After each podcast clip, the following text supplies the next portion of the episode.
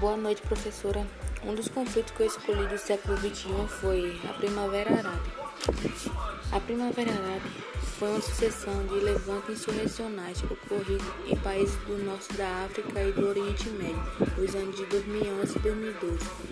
Quando ocorreram os primeiros levantes em 2011, muitos jornalistas e especialistas no mundo islâmico diziam que a Primavera Árabe tinha como objetivo derrubar as ditaduras dos países em questão e estabelecer um regime democrático.